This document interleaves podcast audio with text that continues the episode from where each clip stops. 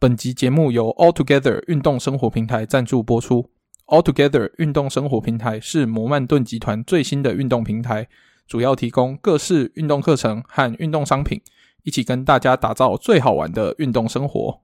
Altogether 运动生活平台也提供足球粉丝二零二二卡达世界杯 Adidas 球衣全面八折起的优惠，现在结账输入专属折扣码“足球印象派”，购买世界杯商品再享九折优惠哦。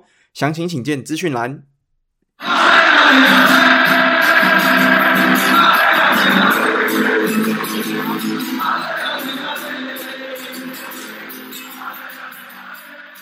Hello，欢迎来到足球印象派。我们用印象聊足球，带大家用轻松的口吻领略足球世界。我是主持人 Sean，我是主持人 Alan。然后我们今天还是一样，请到我们的特别来宾傻物跟 Francisco。嗨，大家好，Hello，大家好，好，欢迎。今天要讲的世界杯的进程呢，来到我们节目上次录完的这个进度，对吧，Alan？没错。那我们上一集，我印象中我们是有一个祭品文，算是做开头嘛，就是 Francisco 的祭品文。嗯、那这个祭品文只持续了不到二十四小时就破灭。那 我们要不要就干脆来讲说，这个祭品文从出生到死亡不到二十四小时，到底发生什么经过？我们可以来好好讲一下这场比赛好了。那这场比赛是什么呢？就是摩洛哥对上西班牙这场比赛。没错，那摩洛哥跟西班牙这场比赛，我自己是没有去关心它，毕竟这两支球队都不是我特别关心的球队。但嗯，我们的两位特别来宾都算是西班牙的始终球迷，也支持了好几年了。那相信他们两个绝对是特比我们更有心得，对吧？那我们先交给 Francisco 来讲好了，因为 Francisco 就是立这个祭品文的人嘛。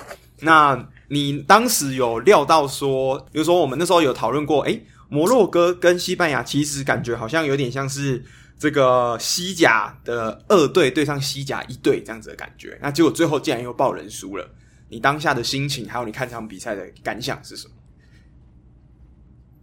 我我觉得第一个我没有想到摩洛哥的防守会这么强。嗯就是进到淘汰赛，虽然我们现在都知道了嘛，因为我们已经知道后续的比赛的发展，我们知道摩洛哥防守很强，嗯，但是他们刚小组出现的时候，我们我们并不知道他的防守是这如此的强跟有有纪律，那也不知道就是西班牙的传控原来如此的没效率，所以我觉得这两个因素加在一起，才导致了十六强淘汰赛的这个结果。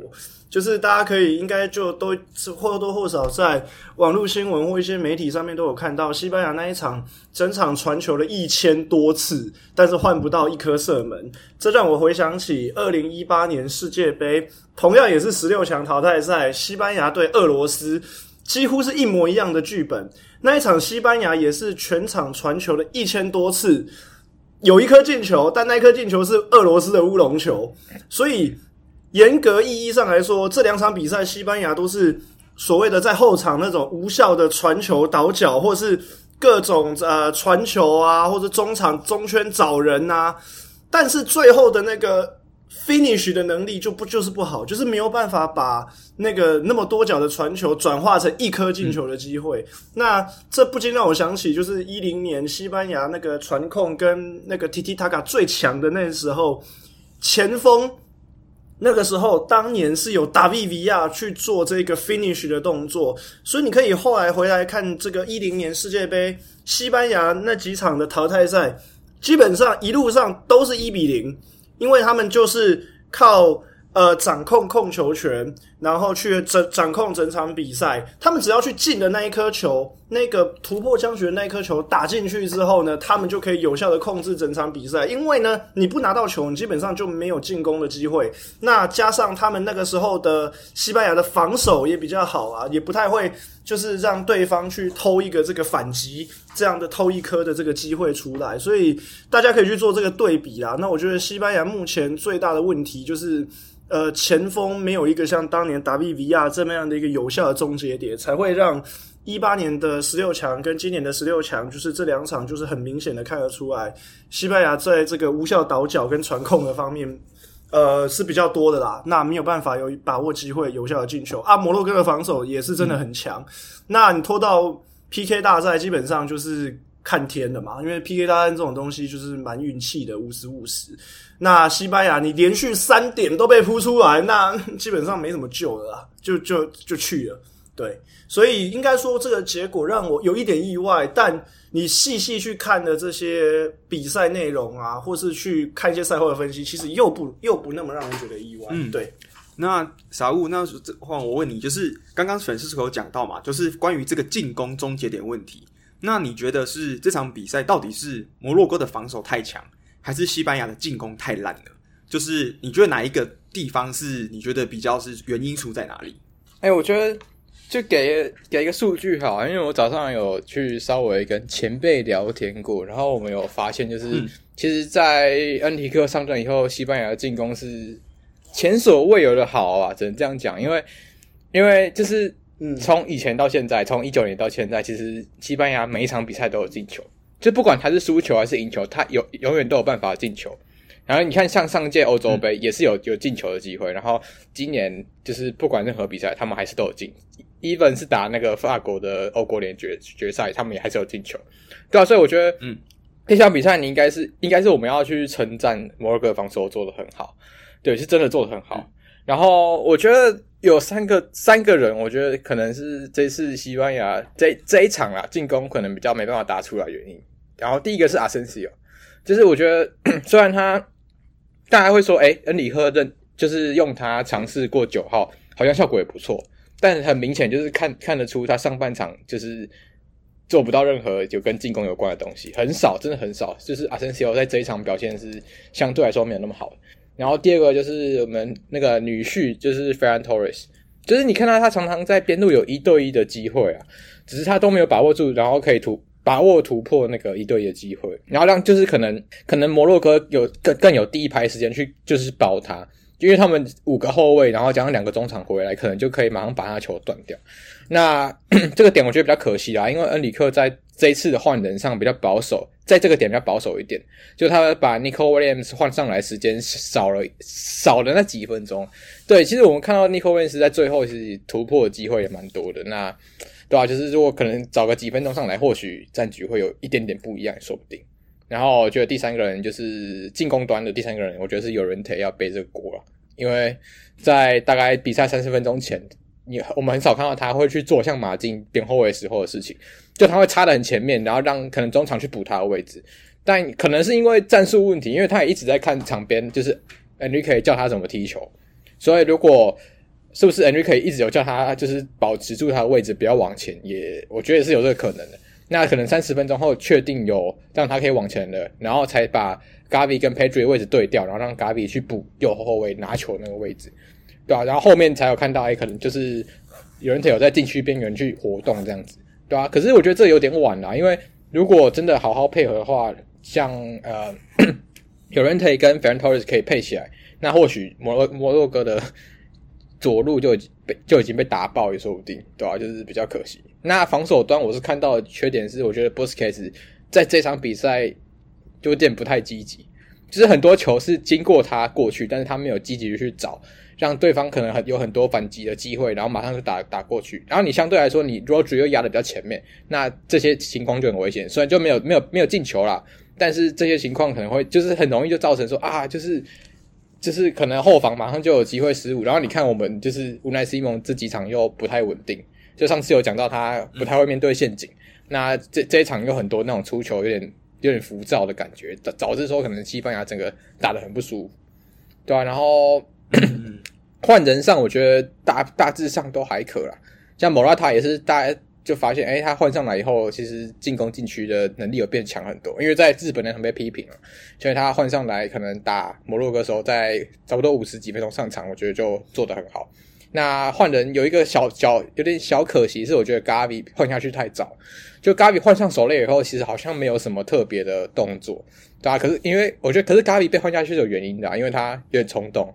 对，然后常常在地上滚，所以在那十分钟内他就吃了三次犯规，所以被换下去，我就我也觉得上相对合理，对吧？然后点球换上的萨拉比亚就就大家就知道他是点球是十六，就以前是十六罚十六中嘛，那换上来也很相对合理很多，只是他不不巧遇到的是他担任过四年队友的 Bono，所以你就知道，就是再八强又有一场点球，点球也是队友对队友，那你就知道会发生什么事情。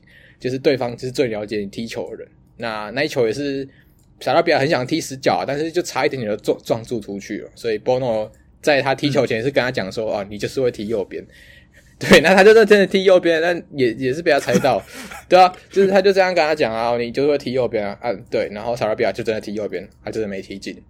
然后你看一球没进，我们那个这一次淘汰赛如果点球没有进的，就会发生什么事情？就是第一个点球没进，应该就会输了，对吧？然后就接续这样子，嗯、对吧？所以就是对西班牙，其实我觉得西班牙。改革的非常好啊，真的，人家改革非常好，因为我没有想过说他的进攻会变成，他会从以前那种就是传控很多，但是进不了球的球队，变成有办法每一场都进进一球。但真的无无奈是遇到最强的防守球队，那就没办法。对，OK，所以小吴，你觉得说刚刚前面我们有讨论到说，诶，这个西班牙感觉好像有一种疯狂传球，但是进攻好像有点不利的问题。但是你觉得在这场比赛体现的是，反而是摩洛哥的防守太强？那这场没有进球，反而算是不是常态这样的意思？我觉得相对是啊，但是西班牙当然也有一些进攻问题啊，像刚才提到的三个人进攻就没有打得很好，对吧、啊？所以就是进攻问题一定是有，嗯、但是对方防守很明显就是超乎你的预期，对吧、啊？嗯嗯嗯，OK，嗯，那我想问就是 Francisco 跟傻乌，就是如果这次的西班牙给你们选一个，例如说你们觉得表现最好的，跟一个你们觉得表现比较失望的球员。你们会选谁呢？我的话，表现最好的话，我可能会给，嗯，我觉得 Gavi 吧，嗯、就是一个十八岁的一个年纪，你换成你来想想看，一个高中生的一个年纪，高三呢，你可能就是只是在准备学测、准备职考，然后他是要在全球这么多人的一个世界杯的大舞台上面登场，然后有。很好的表现，毕竟第一场也有也有进球，我觉得这个心理素质是非常要非常强大，所以我蛮看好，就是他如果之后能够稳定成长，未来真的是可以接班西班牙的中场，就成为那个哈布白的接班人之一。我我我个人是蛮看好他的，毕竟以这一个这么年年轻的年纪要登上这样一个世界大舞台，而且要顶住压力，并且有好的表现是实属不易。那我觉得表现。没那么理想的，可能就是刚刚萨乌尔提到的乌奈西蒙。我觉得他的应变可能在面对陷阱的部分，在德国的这一场比赛，很明显的看得出来，他有些轻球啊，或者是一些呃传球给后卫都有点险象环生。那我觉得他在打摩洛哥这场比赛，这样的状况还是没有改变。我觉得他可能就是应变有点慢，对于对方针对你的这个。呃，陷阱或是这些布阵，它没有有很快的应变时间。虽然并没有酿成很大的灾难，只是这个看的过程当中，就让人觉得 觉得有点险象环生，需要这个救心丸。嗯、而且搞不好就是只是运气好，没有被天罚。如果万一就是他有一个失误掉球啊，或者干嘛被夹掉，那可能后果会不堪设想。哦、对，OK。那傻物呢？傻木有没有什么不一样的人选？我觉得我。我表现不不表现比较好，就选另外一个好。我觉得我会选丹尼欧莫，因为因为我们会觉得说，就是右左路左右路好像都就是边锋都感觉好像很平均，但是欧莫其实对整个西班牙的空间还有进攻来说是非常重要的存在，对吧、啊？所以我觉得欧莫这个点我会给他一点 credit。那嗯，那那那那表现比较不好，我就是跟那个 Francisco 一样，真的就是真的不太满意啊。我只能说这样，但是他可能听不到，但我真的对你不太满意啊，对吧？就是请请你加油，对对对，对啊对啊对啊，大概这样。那你们觉得西班牙其实有很多蛮好的门将嘛？你们觉得在这个情情况底下会需要换门将吗？还是说你们觉得乌奈西蒙还是相信他可以再拼个两年这样子？OK，我先讲好，因为再换教练嘛，好所以我觉得嗯一切都不一样。嗯、然后其实很多时候换教练都会从门将下手。就他阵型之类都会从门将下手，所以说不定，嗯，就是这个我们的光头先生就会直接把乌奈西蒙换掉，然后把德黑亚叫回来也不一定。那上这个就换你了，因为你你不是西班牙球迷啊，但是你看到了这一次西班牙，一开始我们都觉得说，哎，就是杂物啊、Francisco 啊，连我都觉得，哎，西班牙好像很有信心嘛。但是好像比赛越打后面越来越挣扎，那反而是最后竟然输在了跟四年前一样的十二码。你对这次西班牙的这个结果会是感到意外的吗？还是你一开始就已经掌握到，你觉得西班牙走不远了？我觉得，因为我不是西班牙球迷嘛，所以我可以把西班牙球迷这个有色滤镜拆掉，那来评判一下这支西班牙。傻物说，他觉得西班牙的改革已经成功，然后在。就是可以进球，我觉得他是不是只有看哥斯达黎加那一场错误的想法？哎、欸，他那场看了五次吧，他可能看了五次，对他可能那一场看了五次，觉得整个三十五球世界杯进了三十五球这样。你看，你仔细想一想，他对德国这种实力相当的球队只进了一球，对日本这个应该要碾压的球队只进了一球，对摩洛哥防，你说他防守好都没进球，那你对德国跟日本是怎么一回事？所以。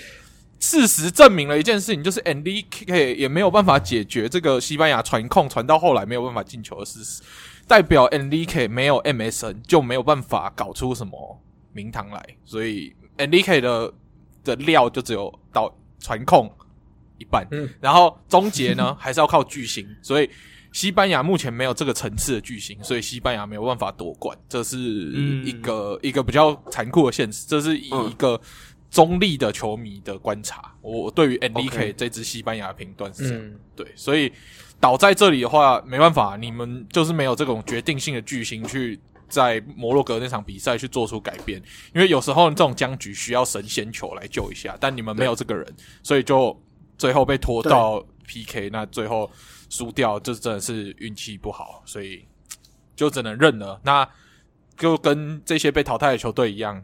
之后两年后的欧洲杯再卷土重来，加油，大有可为啊！嗯、真的，真的就是差个打 V V 啊！对，你看一零年世界杯，呃，西班牙在十六强跟八强，我记得是八强吧，打葡萄啊巴拉圭，他们当当年八强是打巴拉圭，然后巴拉圭那一场我记得一开赛就是没有在没有要跟你攻，因为他们就是一个 underdog 的心态，我就是跟你死守整场，然后最后到七十几分钟，谁跳出来打破僵局？嗯，打 V V 啊，对。然后十六强打葡萄牙也是谁出来打破那个零比零的僵局，还是打 VV 啊？所以我觉得西班牙就是现在就是缺少一个打 VV 像打 VV 啊这样的人，去在你刚刚讲的阵地战或是那种焦土战的时候，怎么是谁要去打破那个僵局，做一锤定音的角色？我觉得过去我们寄望可能是 Diego Costa，但问题是现在他的状态连国家队都进不了，那我们必须要去找。下一个这样的一个、嗯、一个人，Morata 可能是一个人选，但目前 Morata 这几场看下来比赛，好像又又跟达维维亚的那种风格好像又不太一样。那我觉得西班牙接下来就是要去找这一个点，然后去突破，我觉得才会让未来在大赛上面会恢复到大概零八一零一二那几年的那个王朝的荣光了。嗯、那现在只是说，我觉得他的转型算成功。毕竟他们最低谷的时候，应该是一四年世界杯小组出局，跟一六年欧国杯那几年在转型的阵痛。我觉得现在新的一批人慢慢有有顶上来，但是还不到所谓的完全体的时候。那我觉得蛮期待，就是下两年后的欧国杯，如果他们可以找到那个 key man 去做，就是顶替达维维亚之前这样的一个角色，再加上现在中场这些人，Pedri、Gavi 这些都可以。更成熟的状态之下，我觉得两年后的欧洲杯我会蛮期待的，就是可能是要逐渐成、逐渐收割的这个时期。嗯，没错。那傻物就是刚刚 Francisco 说到这个达维维亚这样的角色嘛？你觉得目前的西班牙，现在西甲或是西班牙有这样子的人选吗？还是说这样子一个最强的人选已在正中了吗？哎，其实早就有这个人，只是根本没有带啊，就是那个。是那个 Borja Iglesias，就是我那时候其实，在开赛前就一直讲、哦、啊，就是要带，要是要带，因为他就是有办法在禁区做到破坏性，然后他把握能力好，嗯、然后你真的要点球，他也是队内第一点球手，啊、就是恩里克是不带，你也没办法。你看你，而且你想想看，如果点球有带 Ramos，有带他，但是前面就不是这些人点了，对吧？嗯、对啊，对啊，对啊，对啊。虽然这是这是事后论啊，但是说真的，恩里克。这一点害到害到他，就是因为你你终究还是会遇到点球这个事情，不管怎样，那你是不是有带 Iglesias 还有 Ramos，然后你把不用的什么什么什么呃吉亚梦或者是什么 Pino 不要带，你就带这两个人，那、啊、你是不是就可以解决一堆你看我们台面上所有问题，大概都解决了大概八成了，对啊，所以，嗯、所以，对啊，就是为什我不知道他为什么这样选啊？但是，对啊，就比赛，毕竟比赛就过了就，就就算了吧，反正也换教练了，对吧、啊？嗯嗯。没错，我比较好奇的就是，因为 Borja Iglesias 他已经二十九岁了，就也不算不不年轻，但是他国家队只有一基本上很少入选国家队，他就这种边缘国脚，然后入选也都是那种友谊赛或是不并不是很重要的比赛，他的国家队的这个成绩只有入选过一场，就是就是他的那个生涯成绩只有踢过一场国家队，那就是蛮可惜的啦。我觉得西班牙现在。选人不要拘泥在，就是还是要黄萨进，就是这些西超球队。一个包括 Iglesias，他是在皇家贝蒂斯嘛，那也算是西甲中上游球队。我觉得也是可以多看看一些西甲的中上游球队啊，也是有一些很好的球员啊。像呃一八年的时候，像伊伊阿戈阿斯帕斯有入选啊，但他也不是在什么豪门球队，他在 Celta de Vigo，但也是凭借着那一年出色的表现入选国家队。我是觉得 Andi 在选人的情况的的也是可以多看看这些。中上游球队啊，或者西甲一些不是那么有名的球队的头牌，搞不好也是会有一些意想不到的效果，这蛮可惜的啦。他其在贝蒂斯这几年踢的不错，但是在国家队一直没有机会。嗯，而且他如果两年之后他就三十一了嘛，那四年之后三十三，哇，这个也是可能是他最后一搏。如果他要入选的话，对啊，对啊就。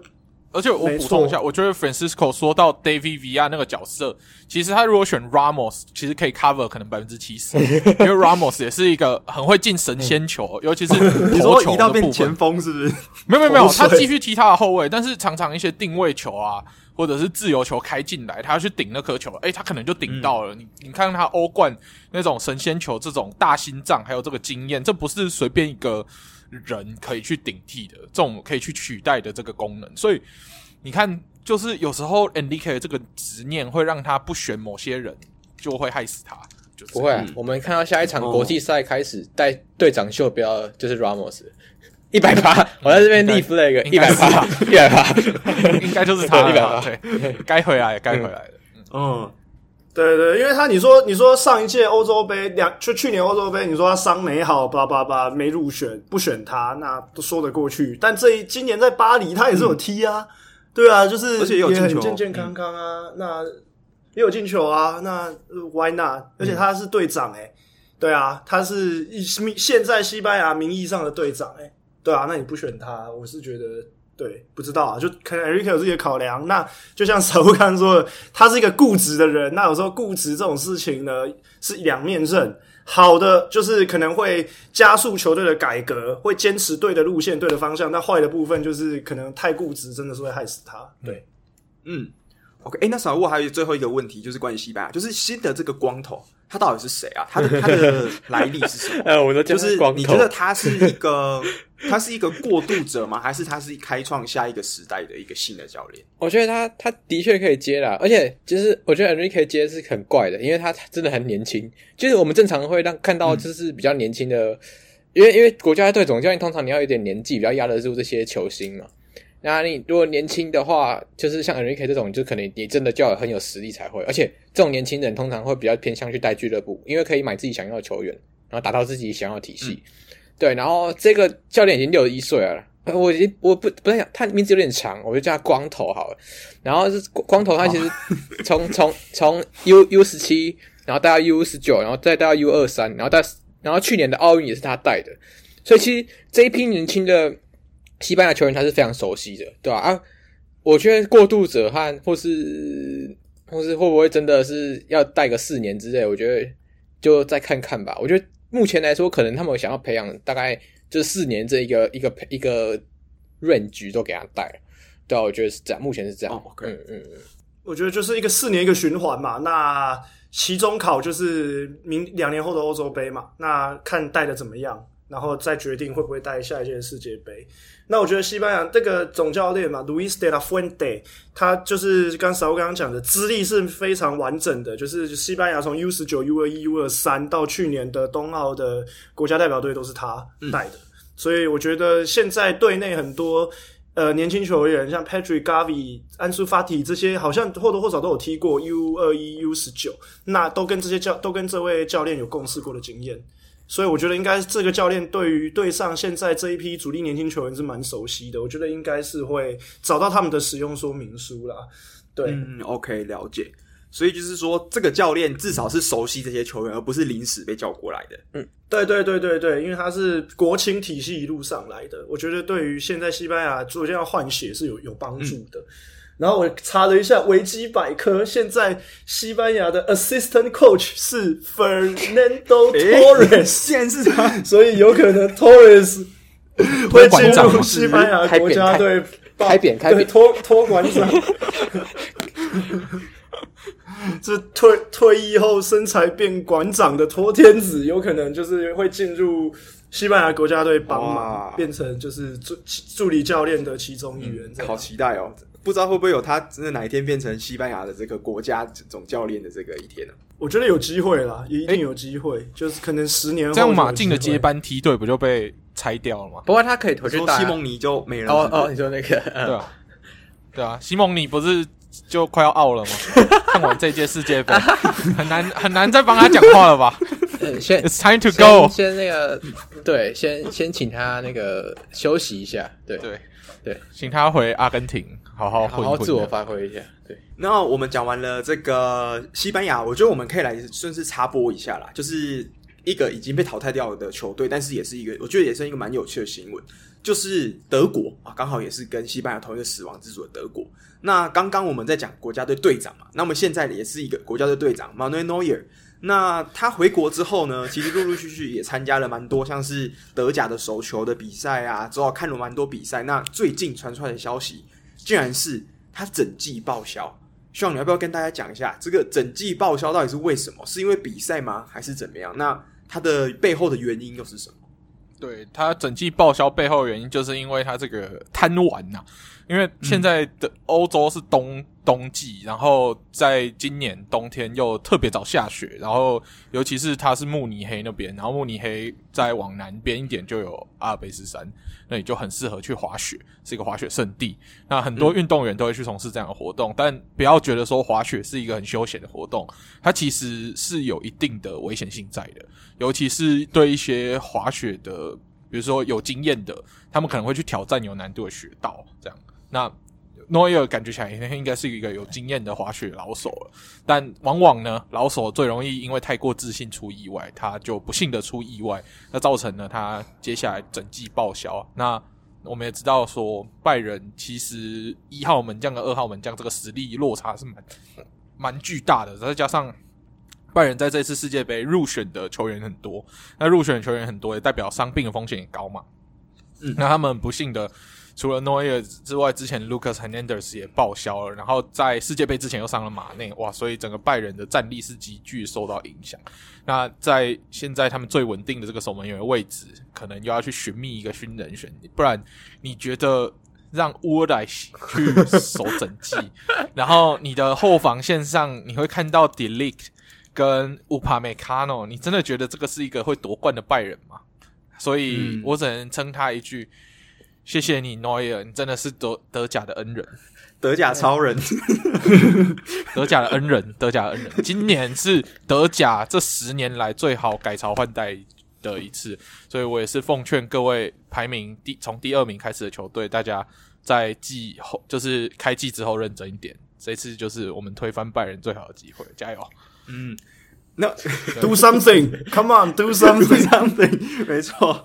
就趁这个时候，诶，那刚刚像说嘛，改朝换代，那其实我觉得不只是，例如说拜仁，不只是就是国家队，其实我觉得我们也可以讨论一点，就是你们觉得会不会拜仁就趁这个机会，就是找一个新的门将，穿上新的一号呢？因为其实诺伊尔他目前也三十六快三十七了嘛，那他如果整季报销，他明年回来就等于三十七了，也就是说，在势必在这一两年之内。拜仁就必须要决定好下一个世代，甚甚至下一个十年的接班人。那之前我们有讲过，是从虾可的这个队长 n u b e r 他转过来，结果完全没有上场，现在被租出去了嘛。所以目前有的一些 rumor 是说，会不会把 n u b e r 直接就是他呃他的租借中断之后，提前把他召回呢？还是他会不会在世界杯之后，就从这次世界杯非常表现非常良好的这些守门员里面挑一个，就是直接在东转的时候转过来？那像你自己觉得你的看法是什么？你觉得诺亚还有时间在那等他回来吗？还是你觉得拜仁趁这个时候就是要改朝换代了？我觉得以拜仁花钱的习惯，他们东转不是会撒大钱的球队，所以你说从呃世界杯挑一个，比如说像波诺啊，还有像我们最近全台湾人都认识的这个克罗埃西亚门将啊等等的去挖一个来，我觉得可能有难度。那 Neuber 直接召回这个几率是比较高的，以他们东转的这个传统的习性啊，但就不知道 Neuber 现在回到拜仁能不能直接衔接起诺伊尔的这个实力？我觉得还是会有落差，因为毕竟他现在是在摩纳哥，在发甲，那发甲跟德甲强度还是有一点点落差，然后，然后也不确定说他跟整个球队的战术配合如何，毕竟。诺伊尔是一个已经在这个战术体系下经历过所有教练，然后都可以稳稳的稳居第一的这个头牌门将嘛，所以你要去替补他，还是有一个很大的难度。嗯、但目前对拜仁看来，Neuber 直接回来应该是一个最简单粗暴的选择。对，哦，OK，对啊。那另外一个的话，就是另外一个讨论的点是国家队嘛，因为我们知道。这次的德国世界杯算结束了，可是接下来紧锣密鼓的就是下一届的欧洲杯，二零二四的欧洲杯又要马上要来。那德国队呢，也会在明年的，就是二零二三年的三月开始，就会有新一波的国家队的集训。那势必诺伊尔是没有办法赶上这一波嘛，所以意思就是说，我们前几年讨论的，诶，这个德国门将永远是最大死缺，就是二号、三号门将是最大死缺，这点可能要改变了，因为再往后面的这些，例如说 ter Stegen，甚至是 Kevin Trap。他们有可能会补上来了。那你觉得这些人来讲，你觉得对他们来讲是一个好时机吗？还是说他们跟俱乐部一样？你觉得他们会不会是也是暂时替代方案而已呢？还是说他们有可能 ter Stegen 难道就像当年的这个呃呃当年的这个 Oliver Kahn 退休之后，中间终于有人可以接了呢？这样？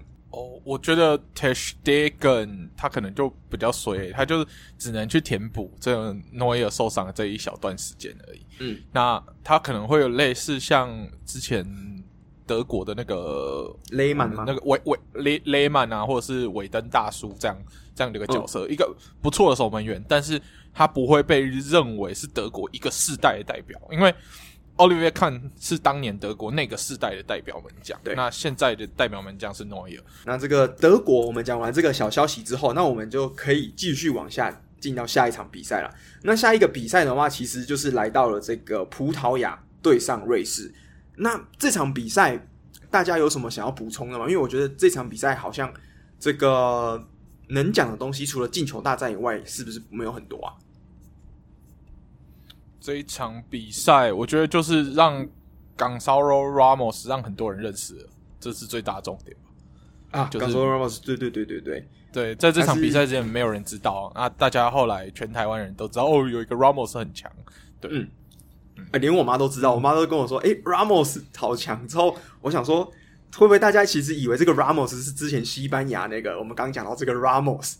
可以顶上来的 这个，对，结果不是，结果是这个 Gonzalo Ramos。对，我觉得可以值得探讨的就是为什么，呃，因为 Fernando Santos 葡萄牙的总教练在对瑞士那一场用 Ramos 先发，然后帽子戏法收到很好的效果，所以他八强赛就食髓之味，也跟着用 Ramos 先发，然后把 C 罗按在替补，嗯，但是那个效果跟前一场是天差地远。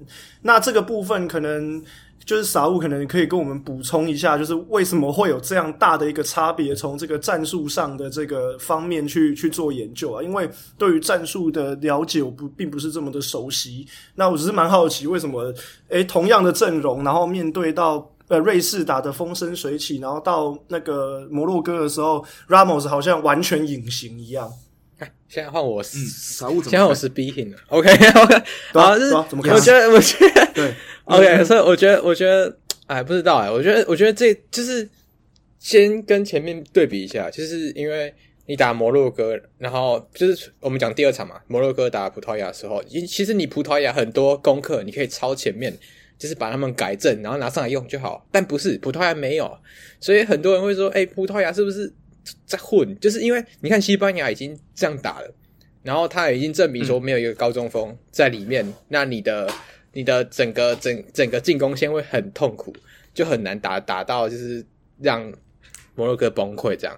那事实也证明，就是你看 Bruno Fernandes 传的要死，然后没有一球是 Ramos 或是或是 Felix 去顶到的。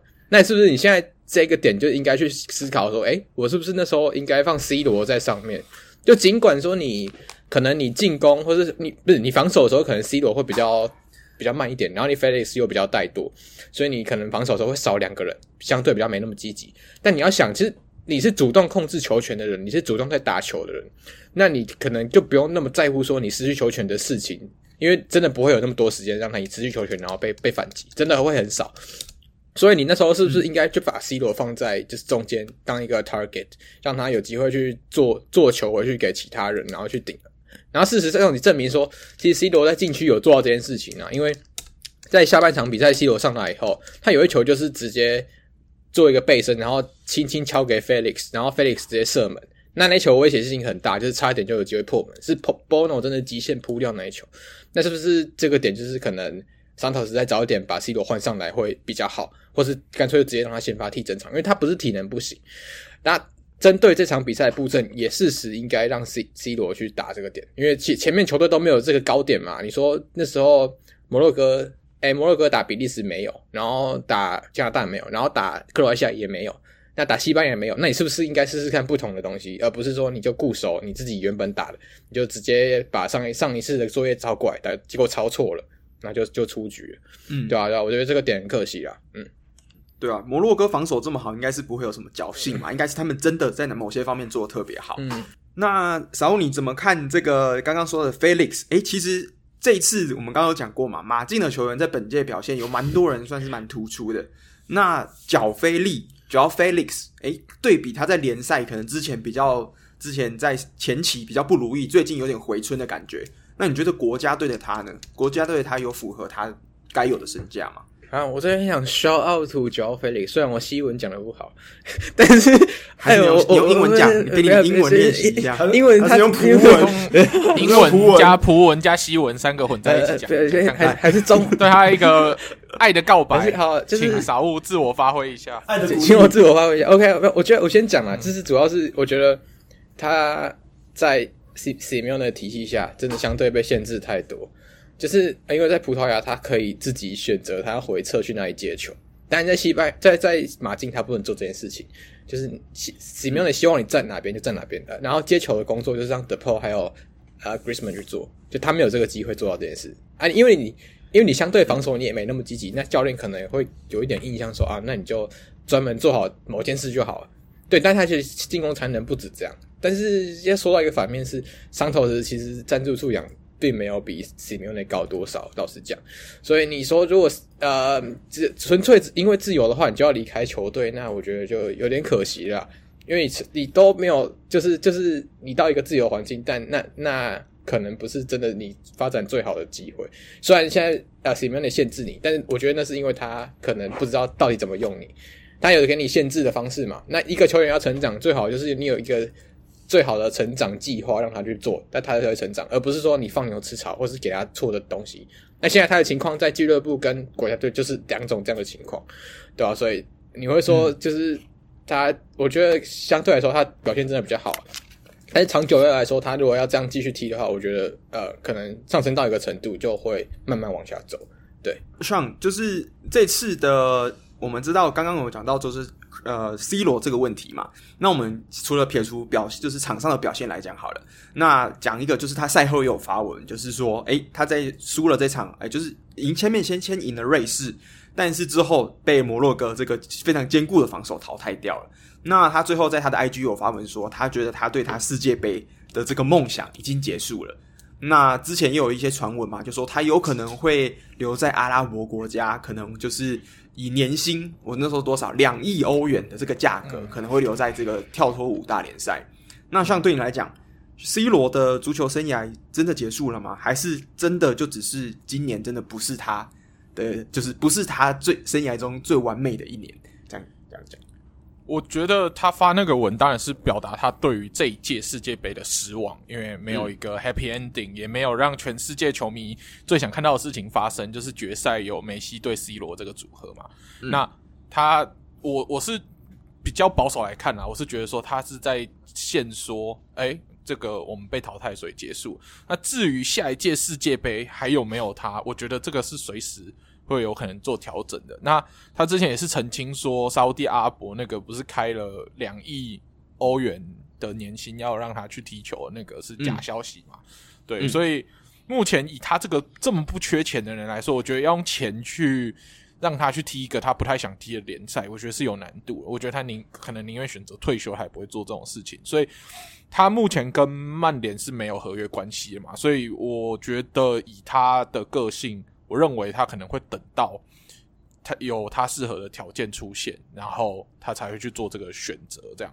那至于他会不会就直接退出国家，就之后退出国家队，从国家队退休，我觉得还早诶。他可能需要一点时间让他去思考一下，因为。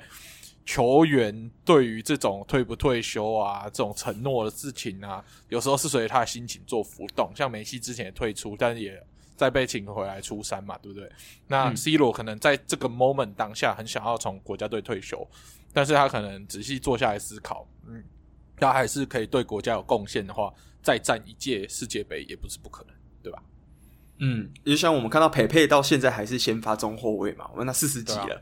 我们都觉得，哎、欸，好像没有什么事情是真的不可能的，对，嗯，然后尤其是还有一件事情，就是因为这届葡萄牙球衣真的超级丑的，所以我想要至少不想要是他最后一件，对不对？对，不想要觉得说，哦，我他就最后一届，然后因为他球衣太丑，所以没有买他的球衣，所以我是希望他可以再战一届啊，也希望葡萄牙下一届球衣可以好看一点，不要不要不要再出那么丑的球衣，拜托。对，嗯，诶、欸，讲到这个球衣。这个在这场比赛之后，Francisco 是不是立马手刀冲去买了一件摩洛哥？现在正式上车成为摩洛哥球迷啊！对啊，要包牌就包彻底一点啊！四强包了三个啊！现在目前有三件了嘛？有法国的姆巴佩三件，三件，然后阿根廷的球员吧，阿根廷跟摩洛哥的新的这件，嗯，没错没错，而且是店里最后的倒数第二件啊！目前看的官网应该是都没有货了。对对对，没错，这个上车要快，那个手速要快一点。Oh. 那克罗埃西亚应该是没了啦，克罗埃西亚我看官网好像卖的差不多了，没关系，我们就是包了三件嘛，这个几率蛮大的，百分之七十五会至少百分之七十五会买中冠军队的球衣嘛，对不对？就是这个。然后我们开赛前预测的四大有机会拿冠军的球队，目前还有两支还在。我们那时候预测的四大有巴西、西班牙，然后阿根廷跟法国嘛，那对。目前还有阿根廷跟法国还在，那也是我们四个都有买的两个国家的球衣，都还有机会穿得到，所以就祈祷四强的结果，嗯，可以如我们所愿，就是决赛怎么穿都是都是赢家，这种感觉最爽。嗯，诶、欸，那 Francisco，如果给你心中选一个，你最希望谁夺冠？你最想你这四支有没有哪一支是你自己最想看到夺夺冠的球队？最想看阿根廷啊，阿根廷。私心，如果真的真的是要四个要选一队，阿根廷吧，因为梅西，呃，C 罗的故事是以一个不完美的状态画下了一个句点。那梅西可不可以让这个句点变得更完美？嗯、我希望是啦，对，没错。那傻物呢？啊，我只希望有马竞的球队，有马有马竞球马竞球员的球队夺冠，有马竞的球迷得球，我没差。那那那最不可能夺冠就是摩洛哥，其他三个三分之三分之一都没差。反正有马竞球员我就开心，哦、对对对，因为我最支持的球队也下去，所以我都还好，对吧、啊？嗯，哦，对，傻物来讲，西班牙结束就等于世界杯的结束，就结束了，没错。OK。那像你有两件嘛？你阿根廷跟法国，一个是 Tchouaméni，一个是预定之后要烫梅西的。那这两个呢？嗯、你怎么抉择？我还是给梅梅西好了啦，因为梅西的，就是他也是可能很很可能随时会退从国家队退休的球员。那嗯，也就希望今年阿根廷不要再为他哭泣，这样。所以嗯，希望今年就是你的一年啊，梅西。哦，对了，也是真的。这个我们讲了好几年嘛，我们从来没有看过我们阿根廷夺冠，至少在我们出生之后就没有看过了。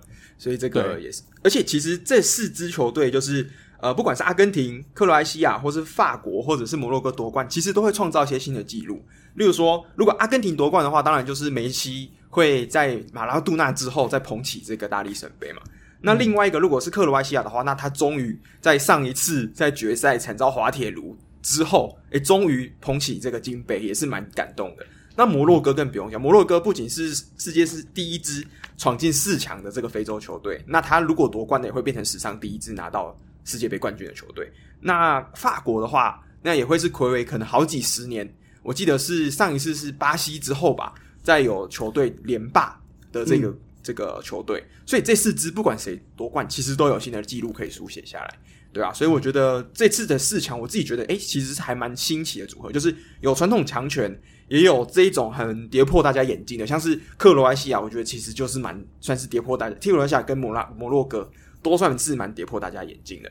好，那我们讲完了，刚刚算是十六强，我们直接进入这个这个呃不是十六强，我们进入八强的这个比赛好了嘛？那八强的话，我们刚刚已经讲过了，这个葡萄牙被淘汰了。那我们其他的还有三场比赛，我们可以来慢慢讲一下。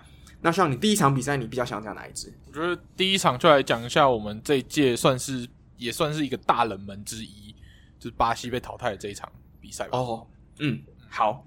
那这场比赛其实赛前应该绝大部分的人球迷来讲，应该都是一面倒的，会觉得巴西会赢吧。毕竟巴西应该是目前在呃，就是这次赛前大家公认看好度，除了跟可能法国、阿根廷以外最高的一支。那他的进攻天赋更是甚至是世界上最强的一支。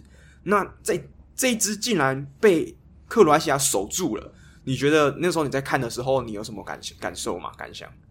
我其实蛮傻眼的，因为我一开始在看就是巴西对啊，呃，克罗埃西亚，我觉得赛前对他们的期待是，我觉得巴西有可能可以大比分的打败克罗埃西亚，因为。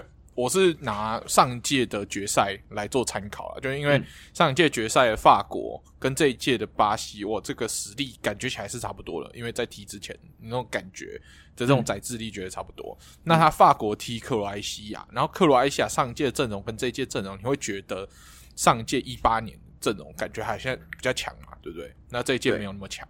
那法国都可以踢个四比二，巴西踢个四比一不为过吧？所以我本来预判是，嗯，巴西应该是会大比分打败克罗西亚，结果没想到，诶、巴西整场的这个进攻真的是每次都差临门一脚，一直没有办法攻进球门，然后被拖到了延长赛，然后内马尔一个漂亮的单刀进球，然后我们想说，哇，那克罗西亚的命就可能就到这里了，结果没想到他们在。绝就是要比赛结束前三分钟的时候又绝平，哇！把比赛拖入他们最擅长的这个 penalty。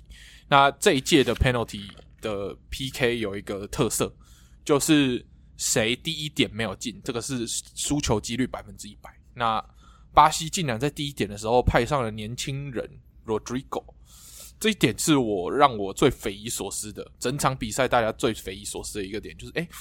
明明第一点，你有很多有经验的，可能可以镇压得住阵的人来踢，你怎么会让 Rodrigo 这个年轻人去踢第一点？尤其是年轻人，真的这个心理素质还有经验值不足的这个弱点，很容易会在 PK 大战里面展露无遗嘛。不要说什么，嗯、最明显的，像今年状况很好的这个呃英格兰的沙卡，他之前也是在欧国杯的。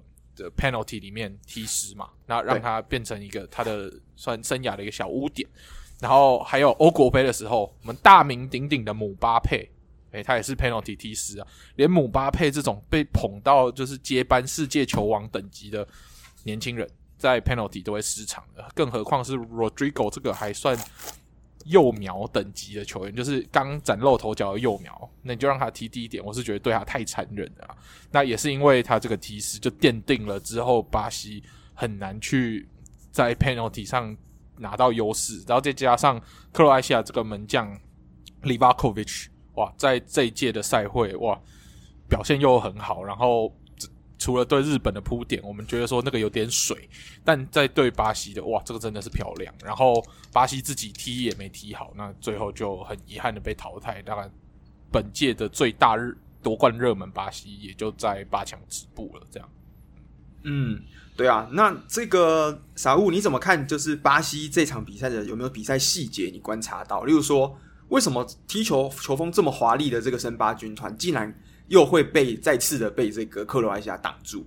那克罗埃西亚在这个攻这个点上，他是很特别的是，他常常就是只要对手只要先进了一球之后，他们好像才会开始有那种进攻的欲望。比如说之前在小组，之前在这个日本，呃，也是日本先进了一球嘛，那马上 Perisic 复制一个头球再回去。那这场也是等到了，就是这个内马尔在一百零五分钟的时候进了球，好像克罗西亚哎，才同时才会学了进攻。所以克罗西亚这支球队其实还蛮迷的。你怎么看这支球队？然后我觉得这场其实克罗西亚的上半场的就是排阵算是很好的。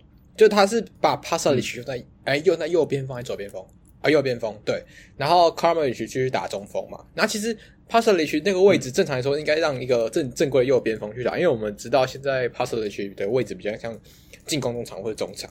那他很久以前才打过右边锋，那这个点你就刚好可以去帮忙做到，就是因为他放在他中场的防守属性相对比较好。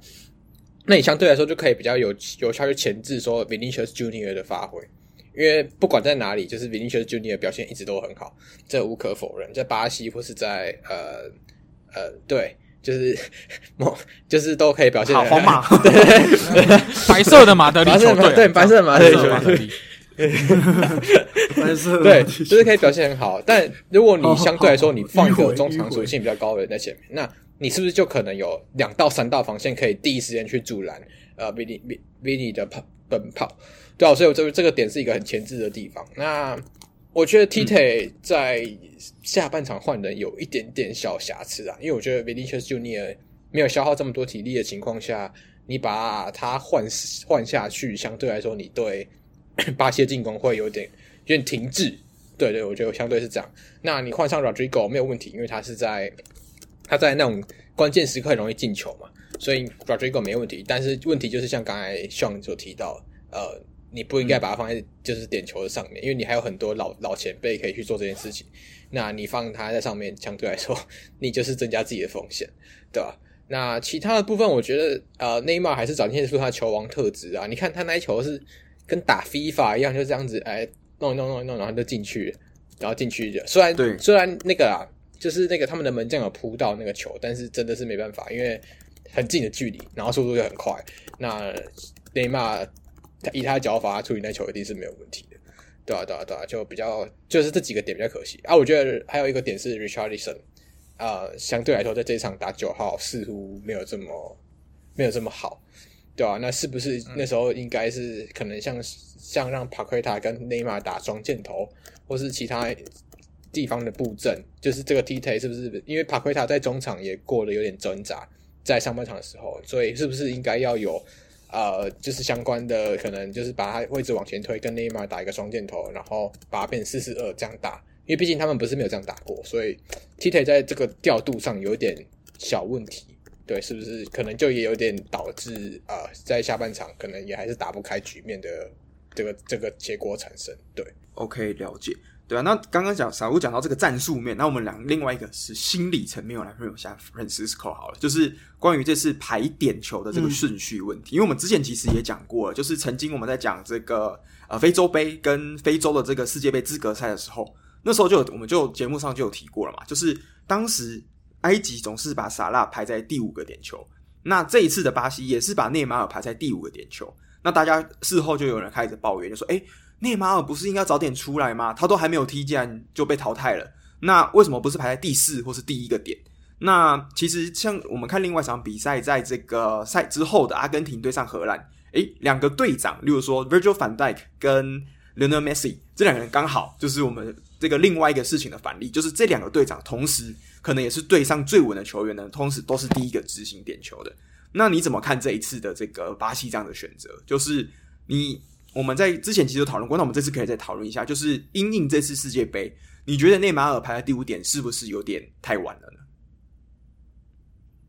我觉得首先呢，要看这个点球是谁排的，就是有的时候像我们知道，有的队可能是教练、总教练去排点。的顺序有的可能会让球员自己决定，像是日本这一次森保一就说，其实排点的顺序就是让球员自己决定的。那如果是总教练把内马尔排在第五点，我相信是有他的考量啦，可能就是第五点就是最关键那个点，有可能是他罚进就结束了这个点的状况之下，那让队上王牌球星去扛第五点，呃，没有什么，我觉得这没有什么问题。那另外一种思维就是可能就比较专注在眼前啦，就是说我第一点我有把握的，前面几点先罚进，让让我其他的队员心理压力没有那么大，那后面的事情后面再考虑，有点像就是。呃，该怎么说？有点像棒球季后赛那种殊死战的概念啊！你我今天如果是第七战，我一定要赢了这一场才会进到下一轮。我是最好，当然是最好的投手先压上来啊！那后面的事情后面再考虑。那我觉得这个是不同的思维模式啊！我觉得没有没有说谁对或谁错，嗯，就只是思考的方式不同而已。那当然，这种运动比赛都是结果论英雄嘛，成王败寇，嗯。就是输了，当然就是会被放大检视。那你今天如果是赢了的话，大家可能声音就不会不会有这种声音传出来。我觉得没有绝对对，绝对错，这就是一个思维的想法模式不一样。有的教练就觉得说，呃，王牌球星第五点他是最 critical 的，可能罚进就结束，我当然排他。有些人教练就觉得，先眼前的先拿下来，第一点，我的王牌球星上去罚稳稳的，我先拿下来，先给自己后面的队员建立信心。那。这个是思维方式的不同，我觉得没有绝对对或绝对错。嗯，没错。OK，那 Sean 呢？你在这次的这次的点球，你有看出什么差别吗？例如说，如果我们假设以 Virgil van Dijk 跟梅西，这是在这场比赛，他们一个人是有踢进，一个人没有踢进，对后续的影响，你觉得这件事情实际上是有的吗？嗯，我觉得是有的诶，就是所以第一点，我觉得你就是反正第一点跟第五点就要放最会罚球跟第二会罚球的，就就你要怎么调都可以，但是。至少这两个点是一定要去做，就是做到最好的人事安排。那其他中间的，甚至让球员自己去安排，我觉得都还算合理。那像荷兰对阿根廷那个 Virgil van Dijk 没踢进啊，那个也是尽人事啦，那就运气不好啊。那也没有人会去批评荷兰说啊，你为什么让 Virgil van Dijk 踢低一点，是吧？嗯。对啊，对啊，因为反戴其实也是一个在平常我们在利物浦点球也是蛮稳的一个球员嘛。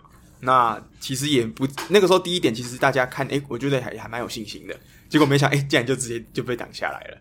对啊，嗯，好，那我觉得我们讲完了这个克罗西亚跟巴西嘛，这个算是这届我觉得算是非常爆冷的一个组合了。那另外一个呢，这反而是比较旗鼓相当，可能赛前大家其实也不是很好说的，就是荷兰跟阿根廷。刚好我们讲到这个点球的事情，我们可以来讲一下。就是这场比赛，那像这场比赛赛前的时候，你那时候是不是觉得说这场比赛谁输谁赢其实是很难判断的？对，我一直认为这场比赛会是一个和局，但我他的和局法跟我赛前预估的和局法有点不太一样。我赛前预估的和局法是，我认为阿根廷的进攻没有找到一个体系，他们整天都是就是靠球星个人的能力在进球。那荷兰防守很好，所以这样子抵触之下，有可能会是一个零比零或者是一比一这种很低底分、很低比分的和局。嗯、但没想到荷兰在荷兰竟然一开始被呃阿根廷破门之后，然后之后又造成呃梅西有一个罚球的机会，然后被拉到二比零的落后这样。然后我想说啊，那。阿根廷都拿下第二球了，可能比赛就这样差不多要结束了。但后来荷兰就在比赛的尾段开始换人之后，诶，整个大复活，诶，他们完全是用决定说看到阿根廷这一群阿哈比人以后，决定要用自己身材的优势 去碾压他们。对对对，他用巨人阵去碾压他们，在做定位球啊这种战术的时候。哎，你这些巨人，尤其是像 Weghorst 这个高中锋的优势完全显露无遗。嗯、你看他第一颗这个进球，就是靠他身高把球摆进去。嗯，他摆进去之后，哎，阿根廷有开始注意到喽。哎，这些巨人在高空作业上，我们要怎么去防他？那荷兰完全就马上改变他的思维模式，就是哈，这一群矮子是不是要防我们高空球啊？那我们就踢一个你预想不到，结果在九十加十一的时候，就从地面走一个战术，竟然就让 Weghorst 射进了这个绝平的一球，完了这个。就把比赛带入延长赛，那时候我相信整个阿根廷都傻掉了啊！怎么会这样子？到就是明明二比零领先是稳稳的，还有一个保险分的，那怎么会到比赛后段就这个领先优势消失殆尽？然后进延长之后，两队明显到后来就是拼防守，把比赛要踢进拖进 PK 这样。那大家比较担心的是，诶，梅西到底会不会有之前他们在美洲杯的时候，大家也都记得的，梅西在美洲杯在对智利的时候是有在 PK 大战踢飞的这种惨痛的经验，那大家都很担心梅西这个 PTSD 会不会再犯？那很惊险的是。嗯诶，他们的门将马丁尼斯帮梅西缓解了这样的情绪，在前面就用很精彩的扑救把呃荷兰的点球扑掉，那让阿根廷相对压力比较小一点。那阿根廷最后就靠着点球把荷兰淘汰掉，所以也算是赢得实至名归了。嗯，对啊，所以这个防守这个在点球上面是靠马丁内斯嘛，那最后一颗也是交由马丁内斯来结束比赛，所以这场呢，马丁内斯有两个真是做了英雄。那那傻物这场比赛的细节，你有没有看？例如说，之前你有提到说，例如说像诶，这一这次算是第一个得分的，算是就是首呃，在阿根廷这边起就是第一个得得分的人是莫莉娜，那也是马竞球员哇。这个马竞球员，我记得是你们今年新转来的这个边位嘛。那没想到他在这个进攻点上，好像似乎做比老塔罗还要更扎实。这个是什么？是发生什么情况？或者是你可以来解释一下？就是这场比赛，你看在阿根廷这边。球员的表现如何吗？没有，OK 啊。莫莉娜机超误吹啊，就是这样的等级啊，机超误 吹啊，没有，怎么这么稳？我想说，那个人家之前梅西传了多少次这种精彩传球给老塔罗都没进，结果莫莉娜一个穿越传球就直接进了，欸，就是验证一个点啊，就是球员只要到马竞踢世界杯都很强，那球员在其他队啊，尤其国米啊就不好说。对，所以欢迎球员想要在世界杯或者是什么大杯赛有好表现，就转来马竞就对了。哎，对啊，但是如果要有在俱乐部有好表现，就去了马竞，你就会身价开始衰败。呃，这这确实开始洗钱，越洗越低这样子。一年你四年有两次可以洗你的身价，所以就对，就是就是看你选择，对吧？那当然，那一球啊，啊，莫莉亚进那一球是梅西，梅西真的传的真的很好。他是他的他的那个变相，他的变相传球是没有人想得到他会传给莫莉娜。那莫莉娜刚好也插上，因为莫莉娜在上一场踢回他熟悉的三五二阵型以后，其实他的他在边路的活动是很活的，对啊，所以他刚好插上，然后接到梅西这球，然后外脚背直接射门，其实是真的很漂亮。对，啊，我们那时候就想说，哎，阿根廷是不是？改了阵型，打的比较有比比较有那个系统一点，但是后来发现，哎，好像好像也没有特别有系统，因为第二球进球也不是说就是运动战进球，对吧？所以就大概这样。那呃，我比较呃比较好奇的点是，斯卡罗尼也是换人时机啊，也就是这几个教练其实对我们会觉得他的他的战术战术理念都很好，但是他换人这几个就是 Tite 啊、Enrique 跟呃斯卡罗尼这这几个人在换人的时候有点尴尬。因为下半场一开始他是把表现比较不好的 De Paul 换掉，但是我觉得 De Paul 德保罗对 De Paul 换掉以后，他的一个问题又呈现出来，就是你换上来的 Paredes，他没办法在大范围的覆盖防守面积，然后去逼抢。因为其实在这场比赛过后，呃，虽然 De Paul 大概六十分钟下去，但他逼抢次数还是全全全场最高的。就他他只踢六十分钟，就是全场最高的。那你很难想象他可能踢到九十。跳一百二，他的逼抢数据会是多夸张，对啊，所以我觉得比较可惜是这一点，就是呃，你没有一个继续逼抢的点，让你在中场的控球可能掉了以后，你就没办法马上去抢回来。那事实上，我们也看到，在 Paredes 上来以后，虽然有控球的时候，他有办法把节奏尽量带好，真的真的是尽量而已。但是他跟 Enzo 这两个人搭双后腰还是有点有点有点可怕。然后在荷兰，就是在。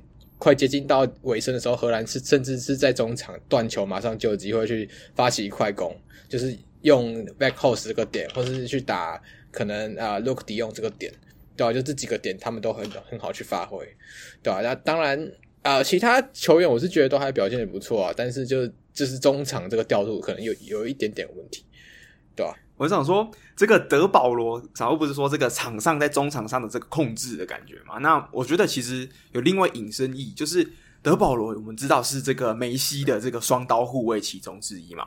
那其实，在德保罗下场之后，其实这两队的这个火药味瞬间就上升了，因为在德保罗上场的时候，在场上有控场的时候呢，场上只出现了四张黄牌，可是，在德保罗下场之后，这场比赛就成为了一个非常火气的大战。对不对？我们那时候在比赛的时候想说，这是怎么切到中指了？是不是？怎么好像在看中指？这个板凳席直接清空了。在下半场，在德保罗就是被换下去之后，竟然出现了十四张黄牌啊！这个是 非常疯狂的一个记录。那这场比赛最后竟然出了十八张黄牌。那我还记得那个时候在比赛的时候。那个 Francisco 就有跟我们讲一个冷知识嘛，就说，诶，上一次世界杯的这个最高的黄牌是在零六年的世界杯，那时候记得好像是出了十六张嘛。那那时候也不知道为什么 Francisco 会提到这个点，就是说，因为那个时候其实黄牌好像也没有出的那么夸张。结果他刚讲完，不到一个小时之内，这场比赛就成为另外一个历史上的经典。对啊，那但我必须抱怨一下这个裁判，我觉得这裁判这发牌的这个行为完全没有。对，就是抑制两队这个火爆气氛有任何帮助，反而有点火上浇油。因为其实，在这种很火爆的气氛之下，嗯、你发再多黄牌，就是一直在这种火里面加油加油。你不如现在一张红牌出来，就等于是从这个火里面泼了一盆水，对，直接灭火。因为让大家知道说，你够了哦，你们再下去，我真的会发红牌，要被赶出去，被禁赛，会影响到你们接下来的的比赛。然后要有这种表现，才会有办法控制住场面。所以这个裁判也因为他这个发牌，然后还有对于比赛节奏受到两队的这个批评之下，最后也被遣送回国。就是后来在 FIFA 世界杯的裁判组就没有他这个人，他就拜拜回去了。这样，嗯，就是接下来的四强跟冠军就不会遇到，嗯、就不会再有他执教就对了。没错，就不干他的事了。嗯，我觉得这裁判也蛮有问题的，就是他呃。就一直发卡牌，嗯、然后就像像刚刚讲的，完全没有指到后果嘛，就是一直一直掏牌，然后到后来我觉得有点蛮情绪化，就是好像阿根廷球员，我记得是蒙提耶，好像就嘴了他延长赛就嘴了他两句，然后就就给牌了，然后因为当时候转播画面也没带到，然后也没有看到他有什么犯规的动作，然后突然就秀出蒙提耶给了一张黄牌，然后大家那时候我们都不知道是怎么回事，然后后来原来那个是说事后就是他去嘴。就是骂碎嘴两句裁判，然后裁判就就直接掏牌，然后还有赛后在 PK 大赛结束，整个比赛都结束了之后，他又多掏了两张黄牌，所以这也是这也就导致了为什么这场比赛破了记录就是这样啊，本来是有平记录啊，本来是只有十六张黄牌。那这 PK 大赛结束了，整个都结束了，然后他又多掏了两张，然后那时候因为转播画面已经切掉，就没有人知道发生什么事。是后来他们再去补那个画面，去看说，哦，原来那个时候他又又多掏了两张黄牌，好像是给了荷兰吗？还是荷兰的一个 Dumfries？对对对对，然后后来 Dumfries 就莫名其妙，呃，两黄换一红就，就就。下一场就要被禁赛，虽然也没有下一场，不过这个是累积的，所以他可能就是下一个国际赛就就不能踢，嗯、就这是很莫名其妙。我觉得这个裁判呢，到后来我觉得有点太秀，就是场上的主角其实是球员，嗯、不是裁判。那。到后来，他觉得好像就觉得那个裁判，我我自己有有这样个人觉得，他把自己当成是主角，oh. 他就觉得我就是嗯掏牌，呃呃，就是所有的 spotlight 都在我身上，就是一一直掏牌，一直掏牌。我觉得他控场这点做很糟糕。基本上这一场比赛赛后，阿根廷或跟荷兰两队的球员教练都对这个裁判有抱怨，就不是是不是说只有哪一队特别抱怨怎么样，也不是说他尺尺度有偏颇什么，我觉得他就是。对两队都一样的苛刻吧，就一样的一样的秀，就是他在控场这一点真的是做得很烂。但很吊诡的是，这个裁判明明在西甲不是一个这么糟糕的裁判，而且有的时候我们会在欧冠的赛场上有看到他有吹过，是一个蛮老经验，而且算是经验丰富的一个裁判，不是菜鸟。那我不知道为什么他会突然有这么样一个上头的行为。对，我就只只觉得这个他他的控场做的超烂，你对于两队的这个冲突的米平一点帮助都没有，甚至有火上浇油。这个就必须说了，今年。有两场比赛，西甲是他判的，一场是塞维利亚德比，然后那场吃了、嗯、吃了三张红牌，然后、哦、然后所以 OK 是这样，OK OK，从那个时候就有这个。另外一场是马竞打毕尔包，然后那场呃，他他有三次 VAR 机会，一次都没有看，所以 所以对，就是他这个问题，呃，他以前可能不错，但是这赛季在西甲其实争议也算有有一点多了，对，就是再看看吧。哦，我还记得，我我我补充一点，他好像有一场欧冠的比赛，好像是莱比锡，然后他 VAR 裁判建议他去看，他不但不看哦，他还有点。拉正那个 VAR 裁判，他透过耳机，然后对那个画面指指点点，感觉就是跟 VAR 裁判说：“你这样判不对，我觉得怎么样怎样，我的想法才是对的。”是 VAR 裁判给他建议，他不但不听，然后他还去那个画面，然后透过耳机这样拉正 VAR 的裁判，就是一个我我我我不知道啦，这个这个就是。太太坚持，太固执。西班牙人我觉得就是这个，就就就 就是超怪的啊！你整锅拖下水。对，你 VAR 裁判是建议你一个判例，你应该是要参考，然后而不是说还还很义正言辞的，就是我没错啊，我我给你看那个画面哪边怎么样怎么样，那个不对啊，我觉得我这样判才对，你们这样判不对，还去拉正人家 VAR 裁判，我觉得这这个很有问题啊。嗯这个整个就是感觉就是很坚持己见的一个一个人，那那对我觉得我不并不是很喜欢这个裁判啊，就是他是有名归有名，但我觉得这个这几是今年这个赛季看下来，这个蛮头几个行为啊，还有一些控场，我觉得都都蛮脱序的，并没有才就是对啊，可能就是呃西甲的 Angel Hernandez 那种感觉，你知道的，对，嗯，对，对。嗯那讲到另外一个我觉得蛮有趣的点啊，就是刚刚上我讲到这个九十加十一这个，我觉得今年算是非常好看的一个绝杀球嘛，这也可能也绝平球，那这可能也是世界杯史上我觉得应该是时间最晚的一个绝平了嘛，九十加十一。那这一球的功臣呢，就是除了整个战术以外，当然就是我们 Weghorst。那我记得粉丝说我在看比赛的时候，还有提出一个我觉得蛮特别的点嘛，就说，诶 Weghorst 其实去年的时候我是有看过他现场比赛，是他当时还在狼堡。那他当之后辗转呢去了伯恩利，那这次又都回到了这个去到吐槽。那 Francisco 当时在比赛中他就说，吐槽是这个球员有点过气球员，就是反正回春的一个地方。那 Francisco，你之前是有看过其他球员有同样案例是不是？不然你怎么会？当时会有这样子的一个结论哦，对，就是我脑中第一个想到的人是 Mario Gomez，、嗯、就是他在德国队的，我记得是一二年的欧洲杯还是一二年的欧洲杯表现很好。那他后来在拜仁嘛，也也也跟着拜仁拿过三冠王，好像三冠王那一届他是成员之一。对，他在一三年一九零九年到一三年在拜仁，然后后来去了意甲的费伦蒂娜之后。整个状态就下滑，那是因为就受伤的关系。然后他就是不得已，球队在一五一六年把他租去，也是贝西克塔斯。结果他那一年在土超直接大爆发，三十三场进了二十六球，然后帮助贝西克塔斯一五一六赛季直接拿下土耳其的联赛冠军。然后后来他也因为这个机会，然后又回到的五大联赛，回回去了狼堡，然后最后在斯图加特退役。所以我就觉得，诶、欸，这这个有点像啊，那个整个生涯轨迹有点像。那土土超可能就是这个五大联赛的这个再就业保证班 啊。如果你遇到了低潮伤势，想要在这边东山再起的，欢迎来土超寻求二度就业培训班啊。培训完之后，保证有有一定的机会会被五大联赛的球队青睐，然后又回去再东山再起。所以我第一个脑中想到的就是 Mario Gomez 的例子，嗯、不然 Mario Gomez 在。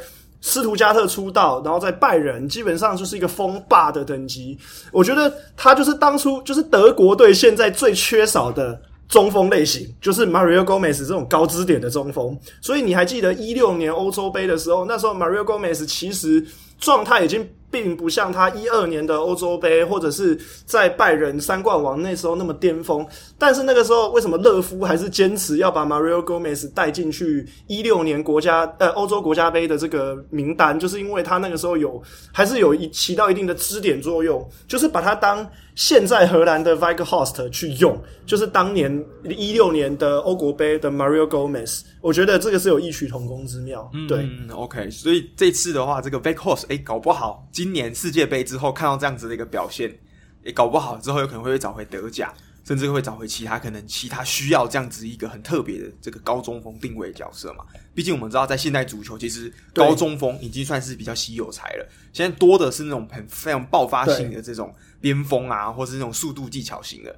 那像大吉鲁、伊布，甚至是这个 Weghorst 这样的角色，其实是比较稀有的。所以，诶，我真的觉得搞不好。今年搞不好冬天，甚至是夏天，明年夏天搞不好还要不要回到某个五大联赛去？嗯，他现在是伯恩利外租给 Besiktas 嘛？嗯、那伯恩利今大家都知道，伯恩利今年降级到英冠去，可是伯恩利呢，本季现在在 Company 的带领之下，我们上呃上个集有讲到，伯恩利现在总教练就是比利时的前队长嘛，Company，他们现在在英冠的排名目前是排名第一哦，有可能明年就会升上来哦。哦所以如果明年升回英超的话，搞不好 Weghorst 又会被伯恩利找回去踢英超，也说不定。嗯，诶，有可能哦。嗯。就有点像这个之前的 Mitrovic，搞不好会被成长成这个非常强的这个中锋一样，不知道他到英超能不能再度适应。那我们直接进入这个八强的最后一组好了，这个应该也是我觉得非常多人期待，应该是，而且我也觉得这一场比赛可能是在这整届世界杯里面，我觉得两队实力最顶尖、最可怕的一个对决，就是英法对决。那英格兰。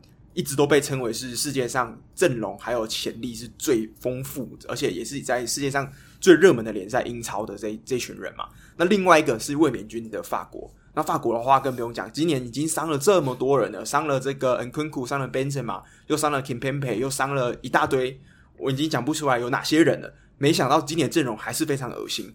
那这这样子的强强对决，好像结果也是蛮，就是算是算蛮刺激的。希望你在看这场比赛的时候。你觉得这两队当时你在看的感想是什么？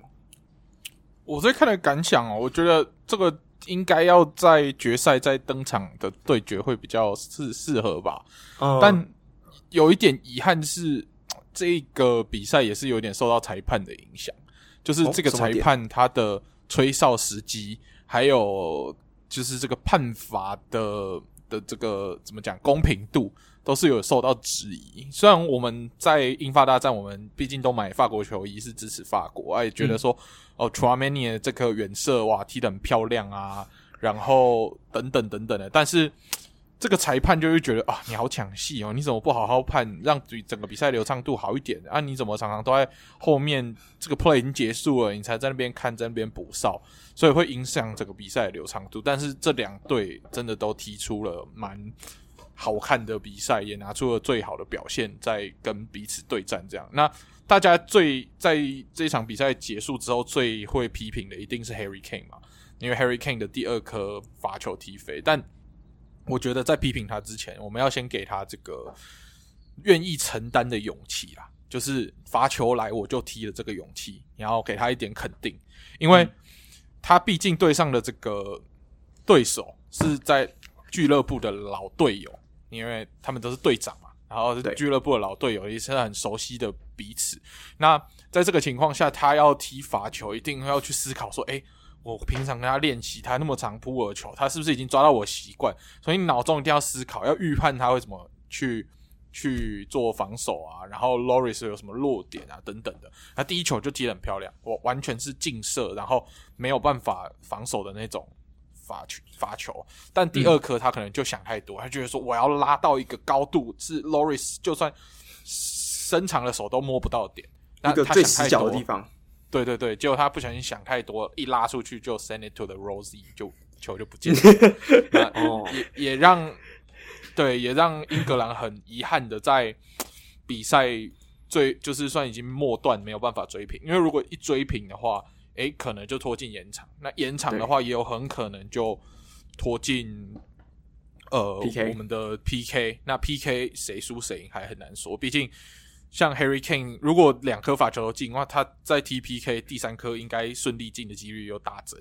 那在呃法国的部分，那个姆巴佩这个不确定因素还是存在的，对吧？所以如果踢进 PK，我真的英法大战谁胜出还不好说。我们的球衣可能就要。白白打折之类的，嗯，对啊，而且其实如果这两支球队有进入 PK 的话，会蛮有趣的，因为其实这两支球队在最近一次的国际大赛就是欧洲杯，都是因为在 PK 大战输球而淘汰掉的。一个是我们刚像之前有讲嘛，是萨卡，那另外一个是姆巴佩，所以这两支在用这个同样的这个 PK 对决的话，当时其实我在想，应该会是大家蛮蛮想看的，就是诶，这到底结果是什么？对啊，那。毕竟这两支球队都是大家非常觉得是今年夺冠的大热门之一啦。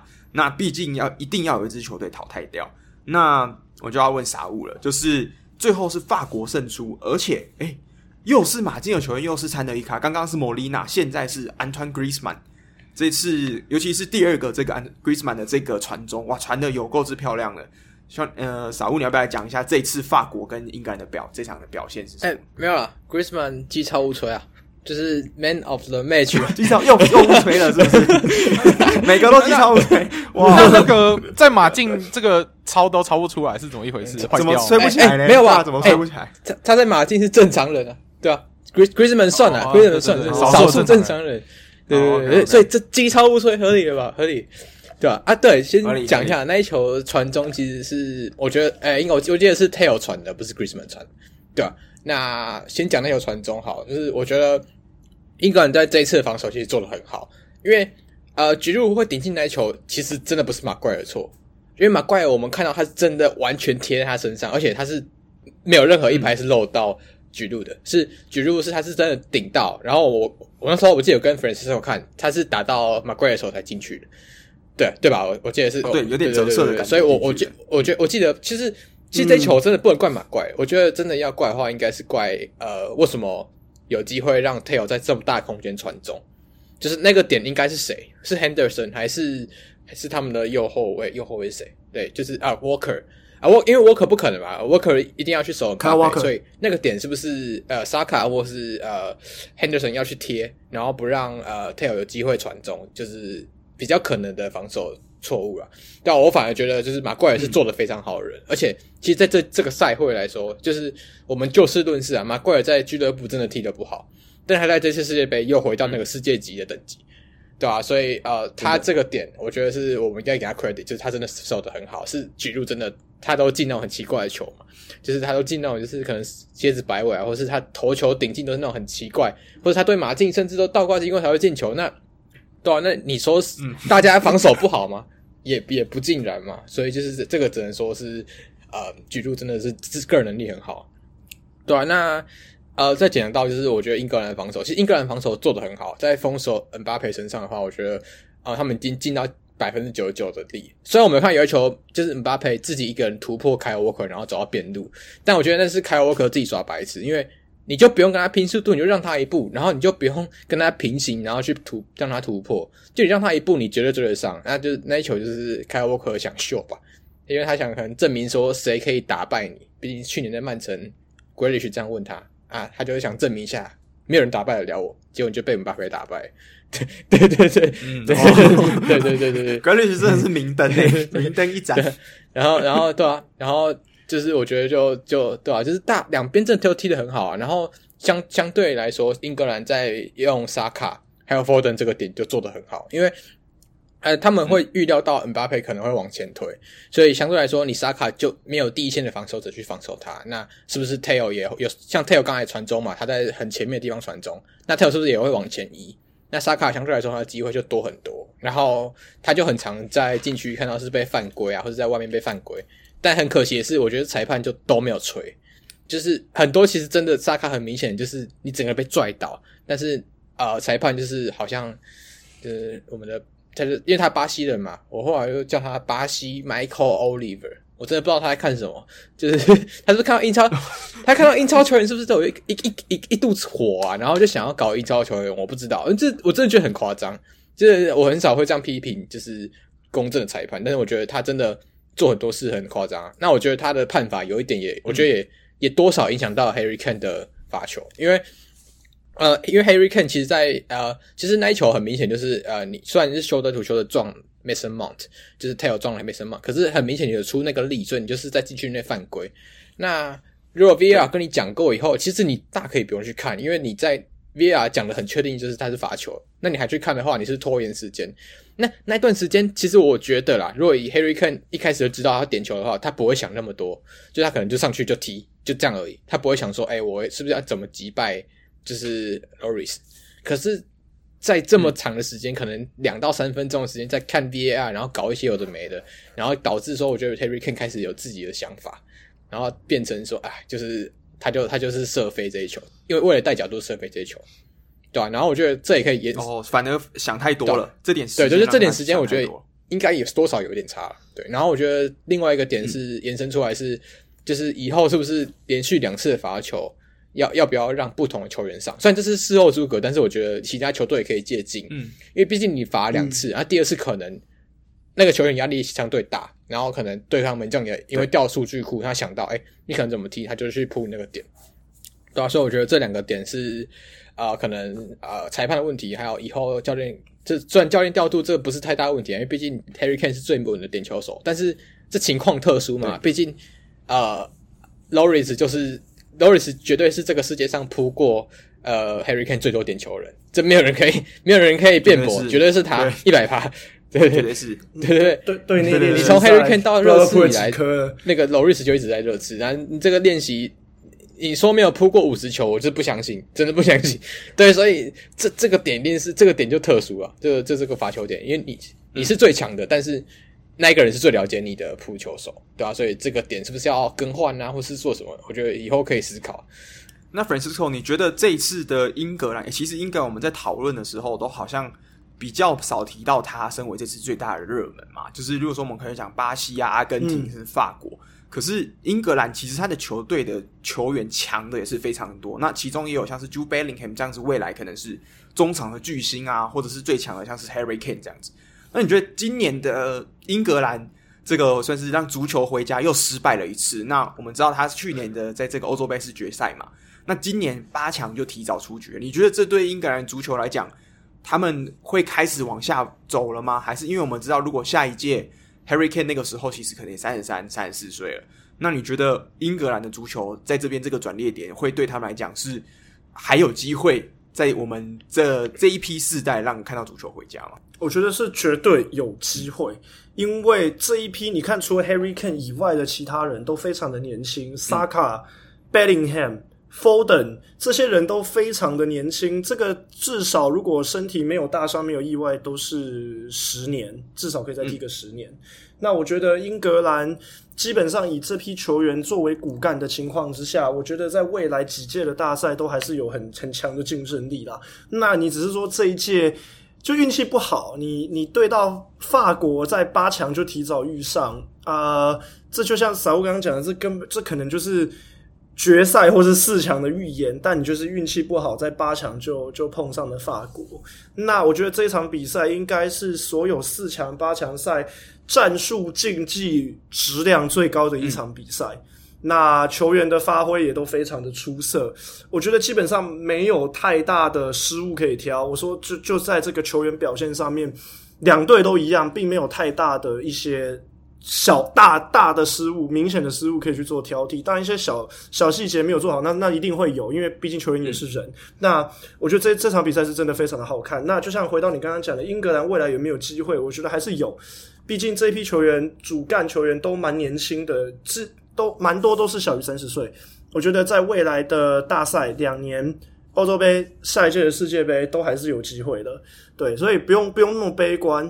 那基本上现在比较值得观察的是 Harry Kane 啦，毕竟这个应该是罚丢他职业生涯到目前最重要的一个点球。那他的心理状态回到俱乐部之后会怎么样？面对 Hugo Lloris，毕竟是队内的队长，热刺的队长，你回去。一个是主力守门员，一个是主力前锋，两个都是队内的防守跟进攻头牌。那你用是用什么样的心态去面对？嗯、还有他未来会不会有罚球的 PTSD？这个都可以值得去讨论啊。毕竟我们看到太多像是利物浦的 Karius 啊，在一八年欧冠那两球大巨大的失误之后，整个一蹶不振到现在。嗯、那我们就蛮值得去观察 Harry Kane 再回到俱乐部之后。呃，会不会有这个需要一些时间去调试他的这个心理啦？会不会还有后续会有什么影响？不过我觉得，嗯，Harry Kane 的心理素质非常的强大，我觉得应该会出现那种断崖式的雪崩下滑，应该是不至于。嗯哼，因为毕竟在这样的状况之下，他勇于出来承担，而且在那个状况之下，也没有人比他更适合去承担罚第二个点球这个角色。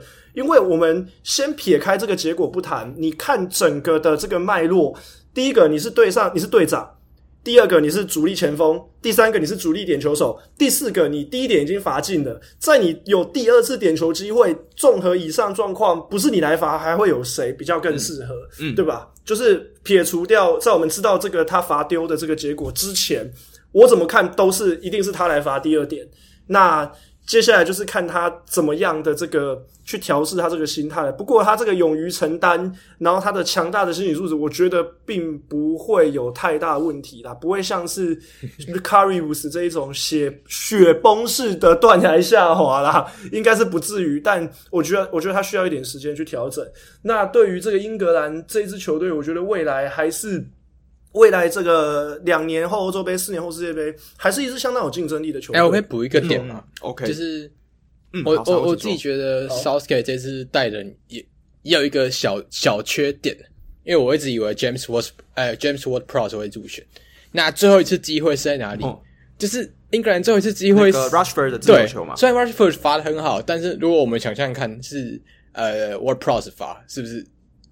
对，然后你你又没有让这个进球率可能百分之五十以上，然后你又没有让呃 Maddison 上过任何场，那带他的意义是什么？嗯、对吧、啊？就是就是，我觉得虽然虽然他今年表现很值得入选国家队，但是我觉得呃国家队应该是要以呃可能发生的事情为主，就是像 Ward-Prowse 上场机会一定就会比较大，因为你毕竟你定位球或者是任何球你都会需要用到它，对啊，那我觉得这点比较可惜啊，因为就。这就很像呃，Enrique 为什么死都不要带 Ramos 的意思一样。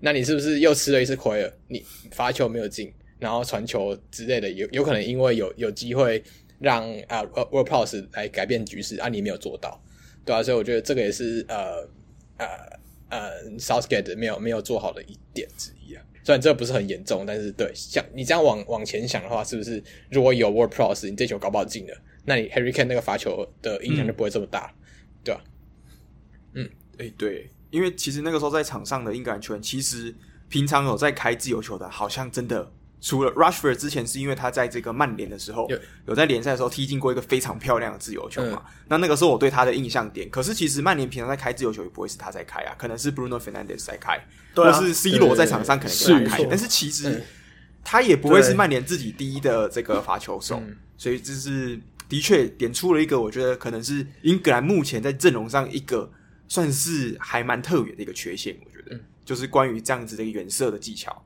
这一副这部分。没错。嗯，好，嗯、那我们讲完了这个八强的每一个组合了嘛？那我们最后就是剩下了这这四支，就是晋级决赛队伍。那这四支晋级决赛队伍，目前来讲，你们觉得？这次的世界杯的最佳球员很有可能就是从这四支球队里面就是诞生出来。那你们觉得谁目前在这个阶段，甚至是你们预测谁最有可能拿到这次世界杯这个金球呢？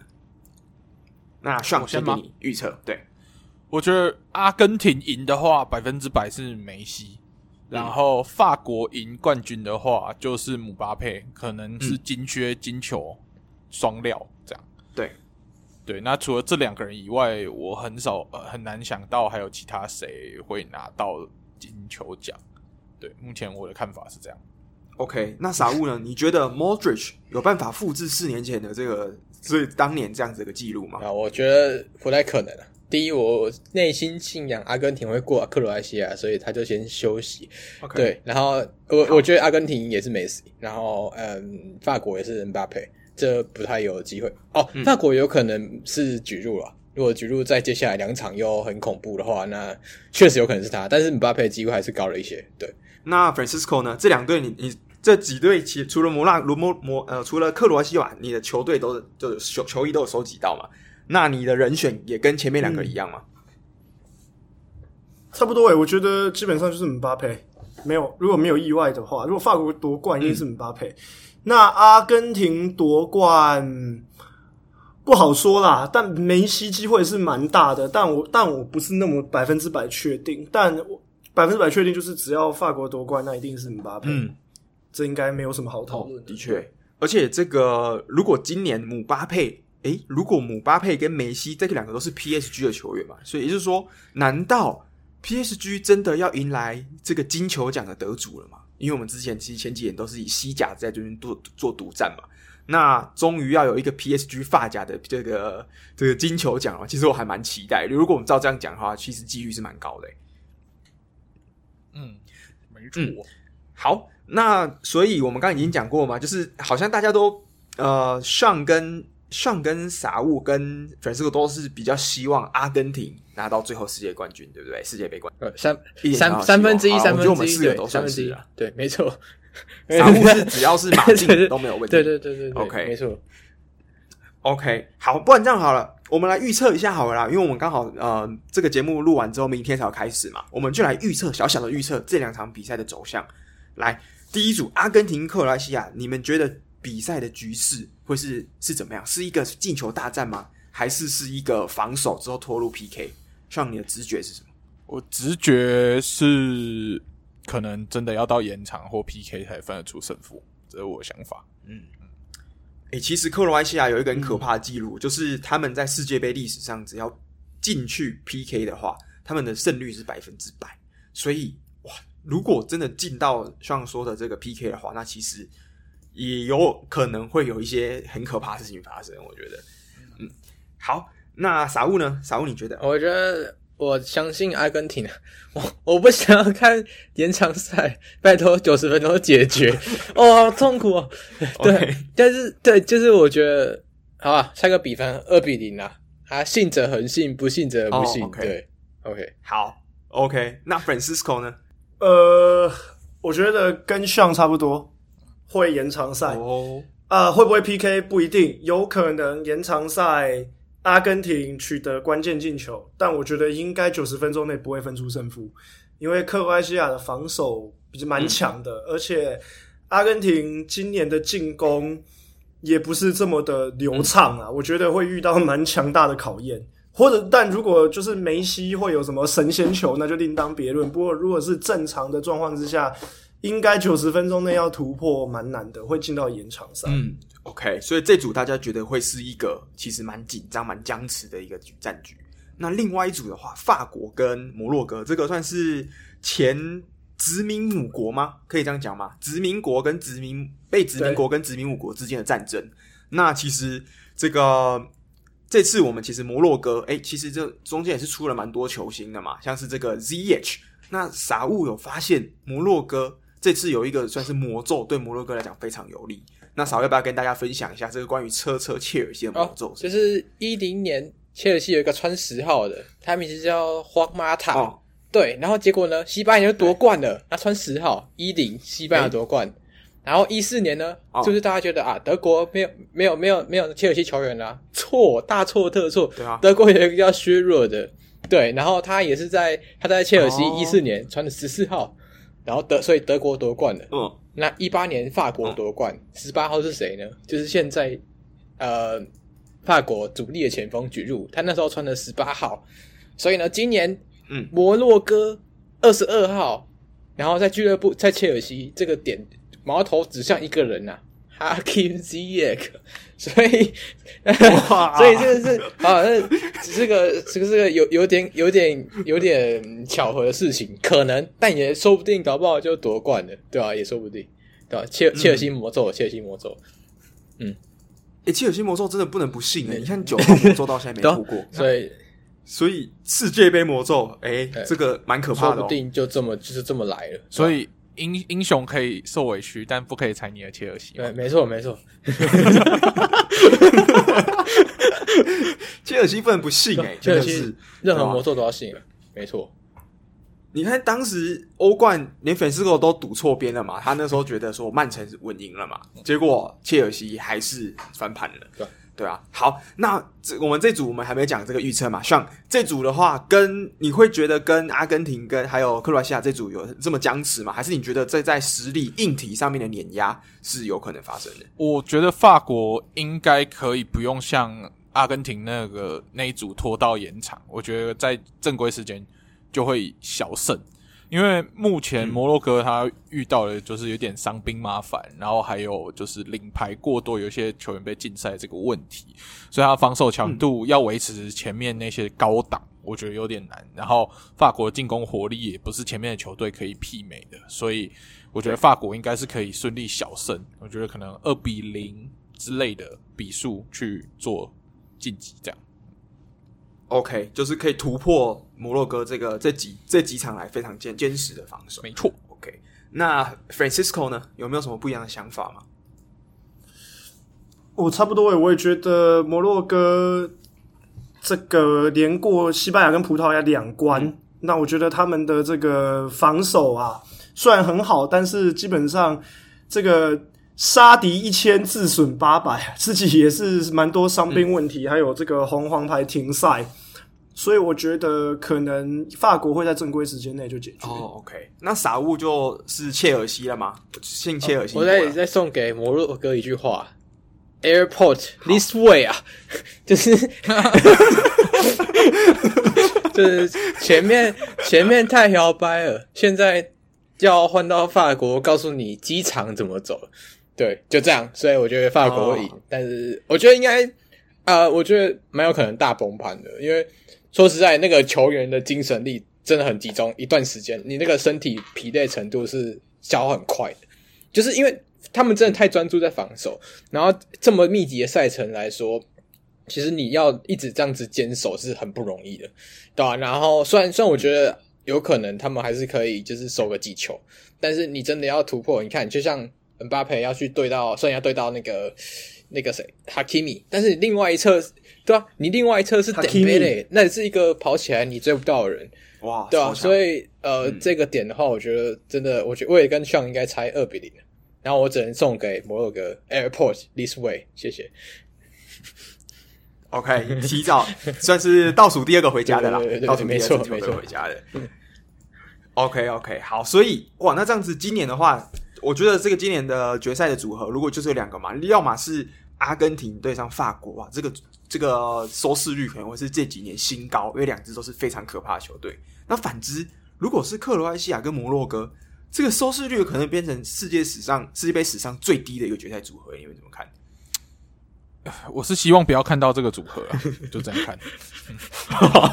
OK，很明白的讲，对对对，这个，哎、欸，大家大家可能都忘记了，大家可能忘记这两队小组赛有碰过，可我还想摩洛哥在小组赛有打过哦，零比零哦，F 组嘛，对不对？对哦，是 F 组的，哎、欸，小组赛有打过哦，不，大家可能就是那时候刚开赛，大家可能把没有把摩洛哥放在心上，我觉得这是一场无聊的比赛，哎、欸，但不要忘了，两队小组赛有碰过哦。那会不会也是无聊的比赛？而且这两支球队都是一路 penalty 配上来的嘛，所以到底有没有机会呢？其实，哇，我觉得不知道。但是如果这假设真的是这两支，你们你们会看比赛吗？我会从九十分钟以后开始看比赛。哦，OK，我应该我应该直接去花莲啦。那个台北那个目的地就会先 cancel 掉，那个那个那个 Google Map 那个点就先把它移掉，对，就直接去其他地方。哦、对，没错、哦、没错。先做正，抱歉，抱歉。Okay. 好，好，可以，可以，可以。好，我觉得这个世界杯其实也进入到最白热化阶段了嘛，四强。那这个就是每一支球队都还剩下两场比赛，为什么？因为比完这场，你世界杯很特别，它还是有一个季军战的，所以他们输的球队呢，还可以再比一场。所以对这四支球队来讲，都还有两战。那这两战几胜几败呢，就决定了他们最后的排名。两战全胜。那就是收下冠军，那一战一一胜一败呢，就收下季军或是亚军。对，所以这个对四支球队来讲很精彩。那接下来在这个礼拜之内也会做到最后的终结啊，所以非常期待这四年的世界杯最后是怎么收尾的。嗯，好。那我们这个礼拜的节目就进入尾声。那如果喜欢我们节目的话，不要忘记追踪我们足球印象派的 IG，叫做足球印象派，那英文叫做 Football Impressionism。那我们最近也有开 Discord 的群组，那最近重要的比赛可能也会跟大家在上面聊。如果大家有空的话，可以大家一起连线看球。那今天也非常谢谢 Francisco 还有傻物特别又拨空上来我们节目。那等傻物考完试之后，哇，那我相信应该会有。非常多精彩的内容在等着大家了。我相信这这次之前不是有好几篇算是压着嘛，一直都没有发，嗯、对不对？那之后可能可以井喷式的文章，对对对，OK，嗯、对对对，OK，他也蛮期待的。好，那再次谢谢大家这个两两位的这个播控参加。好，那我们这个礼拜的节目就先到这边啦。好，那我们下个礼拜再见喽，拜拜，拜拜，拜拜。